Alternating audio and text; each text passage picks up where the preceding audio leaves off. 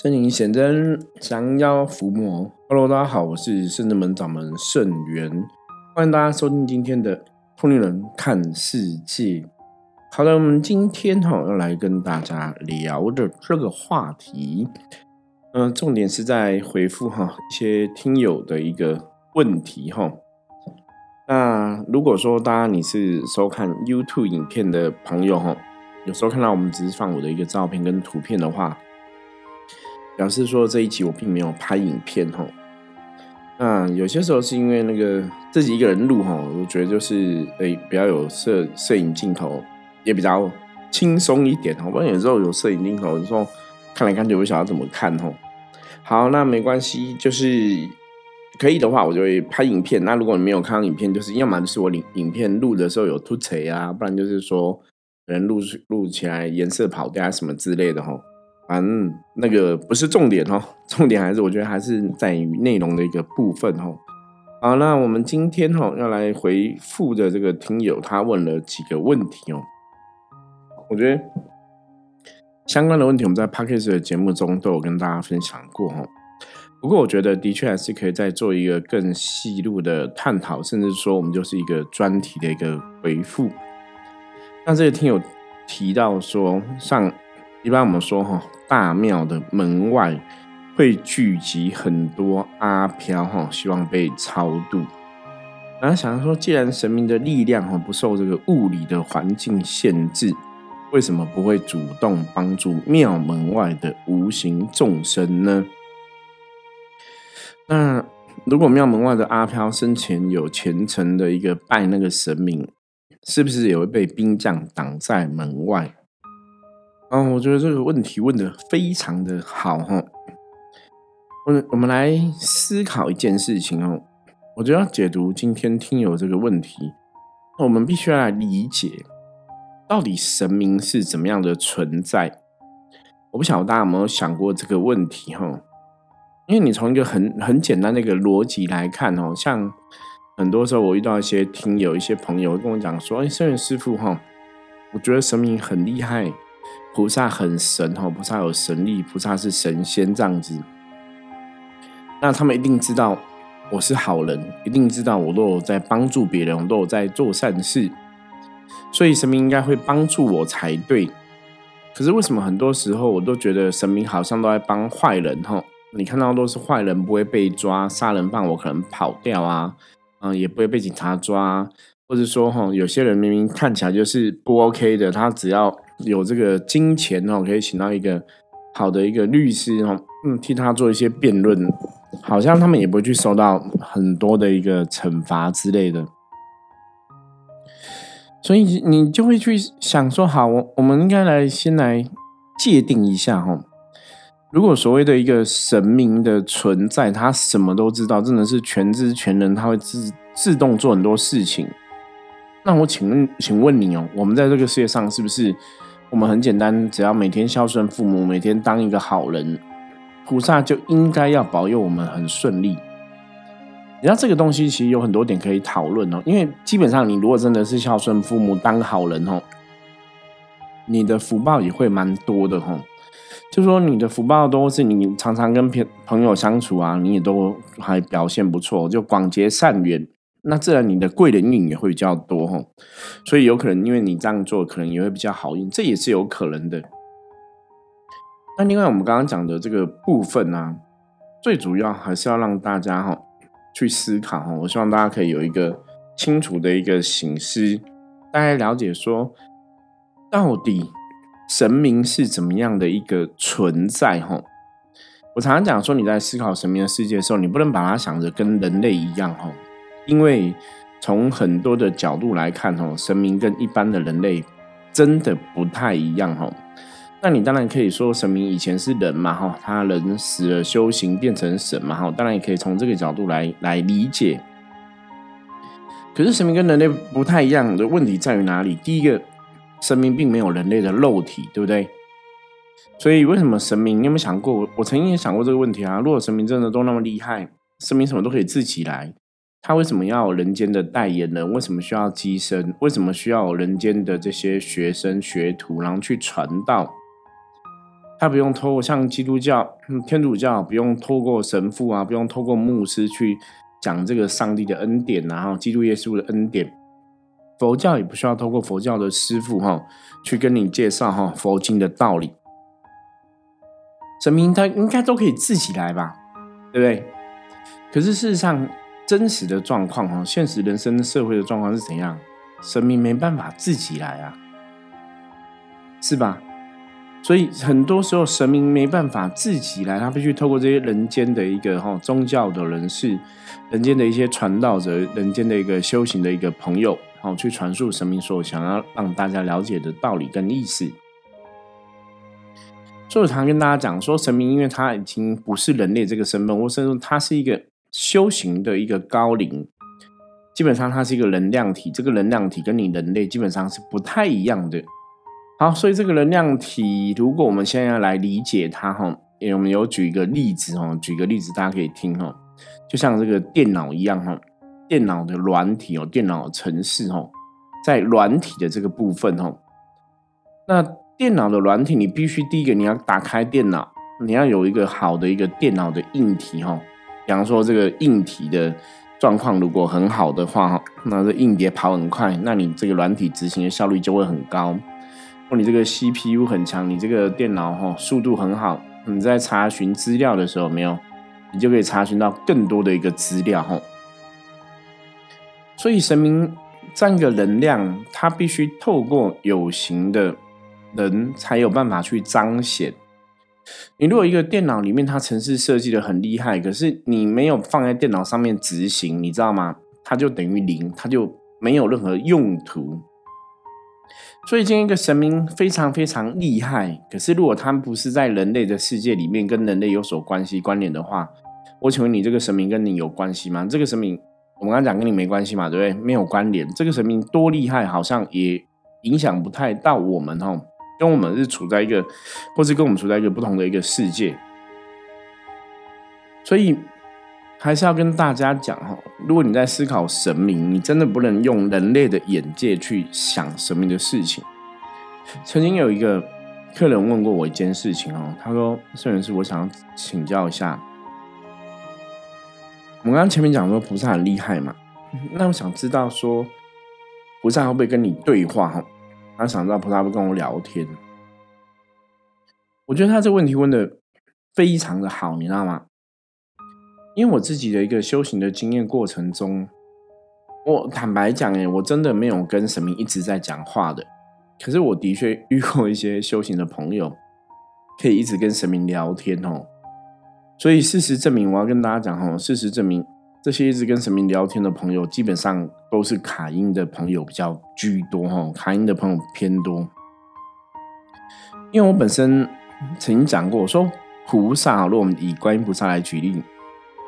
菩萨或是神明，它就有点像是那种防毒软体，你知道吗？它是你在一个界限之内，你如果表现很好，比方说你有慈悲的心态、慈悲的心肠，这个部分你的慈悲心是跟观世音菩萨哈大慈大悲观世音菩萨有相应的哈，那菩萨能量跟你能量就会哈产生一个共振的作用，你可能就比较可以感觉到一个菩萨的一个存在。所以那个前提是，你必须跟这个神明有一个慈悲的一个能量共振，哈，你才会感觉到菩萨的存在。那当你今天在做任何事情的时候，你可能有点偏颇了，你可能曾经拜过这个神为主神，有点偏颇偏掉了，嗯，就超出这个安全范围了。菩萨这个哈能量可能就像警报器一样，有没有？它就会发自发出警示的声音。它可能透过一些事情，哈，透过一些人，透过一些事情，哈。或是透过做梦让你去感觉到说，哎，有些事情好像怎么样，我们可能要特别的注意。可是如果你在一个正确的一个能量的范围里面，你没有超出一些不好的状况之后，它也许也不会发出那个作用嘛。所以我常常跟很多朋友讲说，你在修行的过程中，你真的不要太去追求哈，神明跟你讲话，神明跟你感应，神明跟跟你对话哈的这样的一个状况。因为实际上，我们到目前为止，真的，你如果说平常都一直跟神明在对话的时候，很多时候那真的都不是神哦。可是问题来了，神明会不会跟我们对话？如果以我的经验来讲，我觉得还是会哦。当我真的静下心来想去问神明事情，或是说我在帮助别人的时候，哈，比方说有一些学生、有一些弟子、有一些客人，他们真的有一些疑问需要我们帮忙。那在这个时候，我希望菩萨可以给我一个答案，因为在讲我不知道的事情嘛。那这个时候的确可以，菩萨会跟我们对话哦。这个就有点像是一般人讲的一个通灵的一个状况。所以我们后来有一个句话，白话讲我说，神明的能量是要怎样？圣人们的学生弟子都知道，神明能量是要运转的哈。你必须要去发出你的讯号哈，按按下你的指令，就像电脑软体一样哈。你打开硬打开电脑啊，这个硬体啊，主机啊哈，那你再要在键盘上面输入你的指令，输入你要它电脑回复你的东西哦，它才会给你一个相对应的一个回馈。所以神明没办法，就我目前知道的哈，神明没办法自己做很多事情，他必须跟人类互相配合，跟人类产生一个能量的共振跟共感，吼，这个相应，它才能产生能量的作用。神明这个能量的存在，它有可能可以去影响到很多事情能量的不同，比方说。它创造出来一个好的一个运势的格局，哈，帮你消除一些不好的一个业力的一个能量的影响，哈。在经书上面，在经文上面都有很多神明神力的显现的一个状况，哦。比方说你在念一些经典，哈，啊，可能求这个神明，哈，他就会帮你消灾解厄；或者你念一些经典，哈，求神明，哈，他可能就会让你怎样，哈，可以起一些福气，哈，福气可以靠近你，哈，运势可以很好。所以你在诵念经典的过程中，基本上我们也是透过经典去跟这个神明的能量取得一个共振，吼，取得一个交互的一个作用，它才会产生了某种的效果出现。所以，如果以这个东西来讲，认真讲，吼，神明在人类世界中的彰显，基本上来讲，都必须透过人去转化这个能量，透过人去运转这个能量。所以我们可以讲说，很多时候神明会彰显的一样。那有一个最基本的一个前提是什么？就是因为你当时的你有这个信仰，你相信嘛，所以这个神明可以保佑你。当你遇到危险的时候，他会大显神威来救你。可那个前提是因为你相信。好，那问题来了，有些朋友会讲说，可是我并没有拜这个神，我不相信啊。那为什么神明还是会保佑我？因为那是你的福报。第一个就是你以前曾经相信过，你有以前有这个福报能量存在。第二点是，哎，搞不好是你的家人、你的父母、你的兄弟姐妹、你的小孩怎样相信神，他跟神发出这个请求，请神明保佑我的家人。所以神明这个能量也会知道说，哦，他要去保佑他的家人，因为他小孩子的信念是非常强烈的，哈。好，所以我们现在来回到那个问题上面，哈。他说，我们说。庙的大门外有很多阿飘吼，那为什么神明不主动去帮忙吼？我们刚刚讲嘛，神明是一个能量，阿飘是一个能量吼，所以神明很想去帮阿飘。可是重点是哦，我我们要从另一个角度来讲，你觉得人为什么变成阿飘？因为人有执着吗？因为人有放不下嘛？因为人对另外世界不了解吧？对不对？所以当这个阿飘存在的时候。如果没有透过别人的介绍，比方说你讲你你去请个师傅讲经给他听，你请一个神明来保佑他，我个人认为哈，我个人认为这个阿飘虽然信奉神明哦，可是他的确不太容易可以感受到神明的存在。他们只知道说庙这边有一个能量，有一股能量存在。可是他脑袋可能都是在想什么？想他执着的，他放不下的，他的怨恨，他的伤心，他的难过，他的痛苦。所以站在阿飘立场上，也许哦，也许他没有办法直接跟神明对话。我不晓得大家有没有想过这个问题？哈，为什么阿飘没办法跟直接跟神明对话？大家有想过吗？因为能量真的不太一样嘛？你看我们人民哦，我们人类，我们人类是不是每个人都可以跟神明对话？不是吧？不是每个人都可以跟神明对话，对不对？修行人必须透过他的修行去提升他的能量，甚至他要有一个坚定的信仰，也许他才能感应到神明。可是大多数的人类都未必能感应到神明啊。所以你如果以这个逻辑来讲，那死了鬼就一定可以感觉到神吗？哦，我我我现在跟大家讲的这个东西啊，哈，其实我很多时候跟朋友在分享，我说我们都是从逻辑的角度来。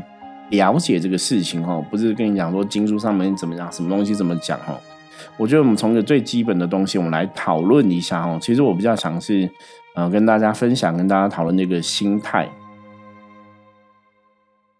所以，如果这个人再生的时候，他活在这个世界上，他并没有一个虔诚的信仰，我跟你讲，他死了之后未必会遇到神明哦。大家了解吗？哈，你在生的时候都不相信神了，你死了未必会遇到神明。所以为什么很多死掉的人，他没办法得到神明的超度，他没办法得到神明的庇佑？因为第一个，他并不相信神啊，他并不相信神。哦，第二个，他也不认识神。所以当这个神明的能量来的时候，神神明的能量的彰显哦，这边是我个人的一个认为，大家可以思考一下哈。神明的能量彰显是源自于这个人，因为对神明有所信仰，所以你会有所感受。我我举个例子来讲，比方说，我相信观世音菩萨，我知道观音菩萨是西方的啊，呃，一个佛菩萨，可以带我去西方极乐世界。然后我也看过观世音菩萨的样子，因为我们有拜观世音菩萨嘛，或是我们有拜千手观音嘛，你会看知道菩萨的样子是怎么样。所以今天当我死了之后，我看到这样的一个菩萨来接我的时候，我也许无意识的就会跟他走，因为我会知道他是观音菩萨，或者他是我拜的观音菩萨，我对他有信仰，所以我我会跟他去西方极乐世界世界，或者去该去的地方。可是今天当我不认识菩萨的时候，菩萨在我的脑袋里面是没有一个很清楚的一个形象的，所以当我死了之后，人死掉之后，那个能量本来就会涣散哦，它就更不是那么明确、明完整的圆满一个能量。就当我死了之后，这个能量可能有执着、有怨恨、有伤心难过、有痛苦，又不是一个完整能量，所以我更无法跟神明直接怎样取得感应。另外一个逻辑是什么？那个逻辑是因为我的能量跟当我们今天如果是阿飘的时候，你跟神明能量怎样差很远，对不对？所以以能量吸引力法则来讲，你当然不会处在同一个位阶啊，你不会处处在同一个频道，不会处在同一个频率里面。所以你怎么直接跟他对话？所以这是从人世间的角度来看。所以我们现在回到人世间的角度。所以呢，为什么神明需要当人类？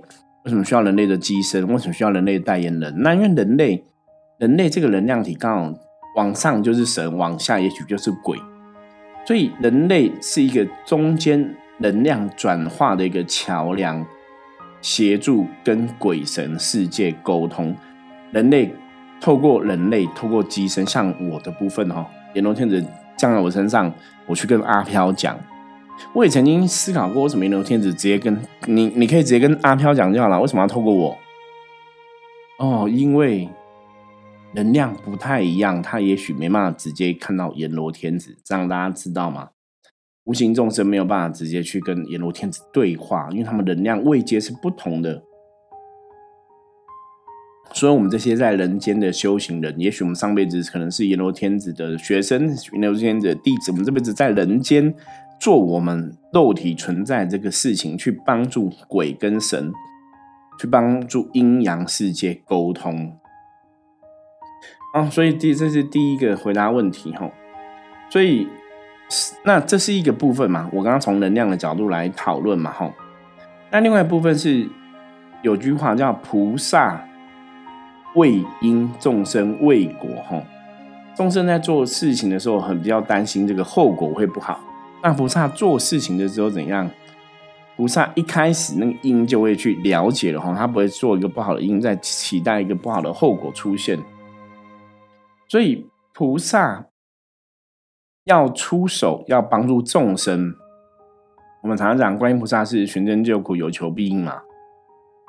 那众生如果没有声音出来，菩萨就没办法去干涉，因为很多时候很多事情是这些众生，不管是有形的人、无形的鬼、无形的阿飘、无形的祖先，是大家必须要去经历的一个过程，是吧？是大家在这个过程中，他会学到东西，他会有所收获，他会理解了一些事情。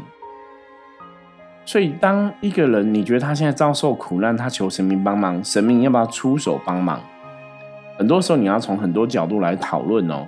你你如果今天出手帮忙，他学不到，那对他来讲是好事吗？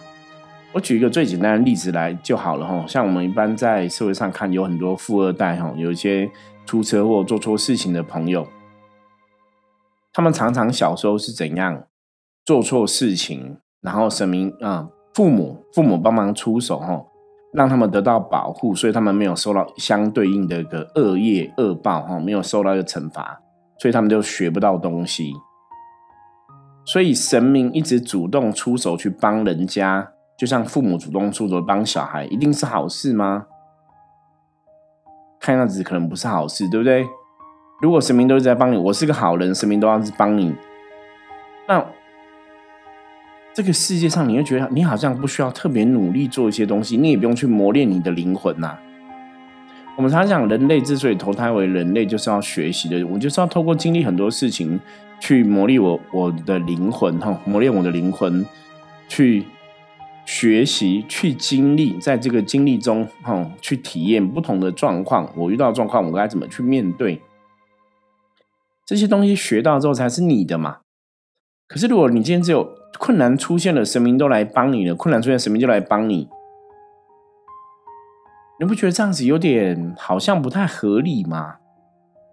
如果你的困难出现，神明都主动来帮你；你困难出现，神明主动帮你，那我我要请问大家，那那基本上我们不需要人类存在啊，是吧？反正你遇到厄运，神明就会帮忙；遇到厄运，神明就会帮忙。神明都可以主动帮忙，都会做很多事情。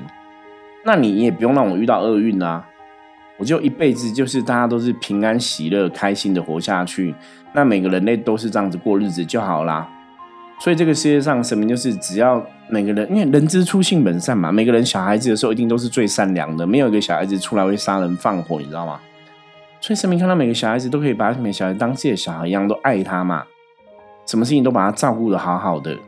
请问这样对每个人的灵魂来讲会有帮助吗？不会吧，对不对？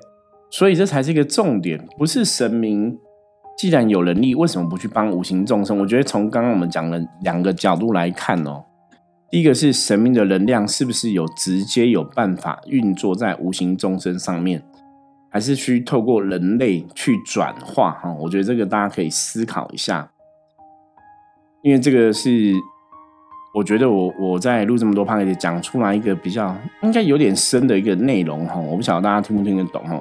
就是从能量的角度来看这样的东西，神是不是有办法直接跟鬼沟通？哦，还还是为什么中间都要去过透过一个人类的媒介？它也许有个道理，哦，让大家去思考。那另外一部分来讲，就是如果神明都一直在帮人类，我刚刚讲嘛，人类你就不会学到东西，你就不会长进，哦。所以如果你今天都很可怜，神明都出手帮忙，一定是对的吗？或是一定是错的吗？我觉得有很多东西可以来讨论，哦。那第三个部分是因为我刚刚讲嘛，信仰这个东西是神明的能量要运作，还是要当事人还是要有一定的信念哦，当事人要有一定的相信，你也才比较容易得到神明的庇佑哦。当事人如果不相信哦，很多时候像我们以前遇过很多呃家里的祖先的问题哦，他们就是都没有相信神嘛，所以死了之后也候没办法好好去投胎哈，因为他不晓得要跟谁去，所以会成为阿飘是有他的道理哈。那你会讲说哈，那不相信神，那为什么成为阿飘哈？那为什么这些阿飘既然是这样，跟神明能量是不接、是远离的？为什么阿飘会在庙外面会比较多？因为阿飘是一种负能量，这个负能量其实通常它的确是跟着人，你知道吗？所以它跟人的意念有关系。人民在庙里面，它散发出很多意念。求财、求感情、求健康，很多的欲望、念力、意念在那边，这样的一个能量庙在这边，因为承载了大家的愿力、心愿，这个能量，它的确会有个能量的一个吸引力。所以很多时候阿飘在庙的外面，它大概一种是跟着人过去的，另外一种是能量的一个汇集。哈，什么意思？